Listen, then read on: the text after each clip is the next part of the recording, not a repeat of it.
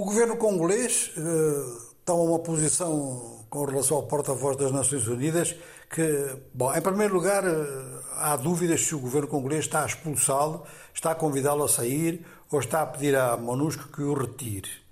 E às vezes isso não quer dizer nada, quer dizer, às vezes uma simples ameaça deste tipo leva o próprio funcionário internacional a ir-se embora, inclusive as Nações Unidas aconselham para evitar mais problemas.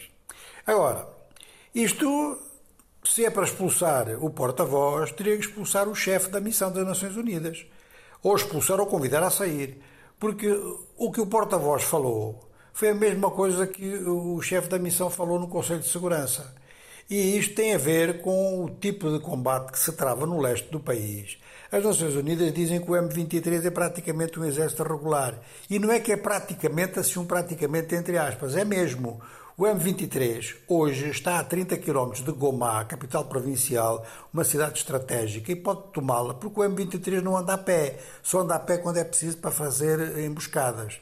O que as Nações Unidas estão a dizer eh, nas entrelinhas, porque as Nações Unidas falam pelas entrelinhas. Elas não podem ofender nenhum país, mesmo quando está muito evidente que há um país que está a fazer algo errado, ou ao contrário do que deve ser feito, ou que está com uma argumentação que não é adequada àquilo que se passa. Nas entrelinhas está a dizer que isto tudo depende de um acordo entre a RDC, a República Democrática do Congo, e o Ruanda, porque o M23 está com uma logística e um equipamento muito sofisticado, e a expressão sofisticado foi mesmo usada pelas Nações Unidas.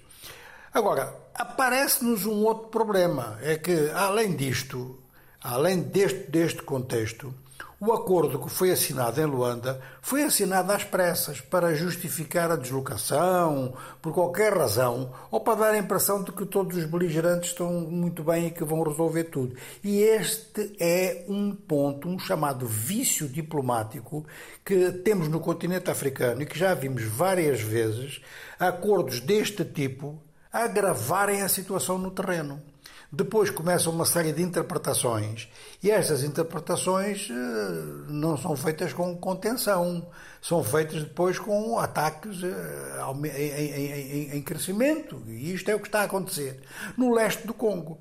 Portanto, o porta-voz da MONUSCO, a única coisa que ele pode fazer é, neste momento, bom, vai ter que ter um porta-voz. Este se for embora, tem que vir outro.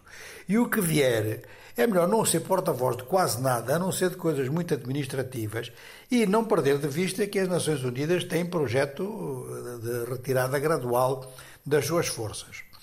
Por outro lado, o governo congolês diz que o mau relacionamento da população com a MONUSCO tem a ver com as declarações do porta-voz, e não tem tem a ver com o comportamento dos soldados internacionais no terreno, que têm um comportamento arrogante em relação à população e têm um comportamento de impaciência em relação ao fraco profissionalismo do exército congolês.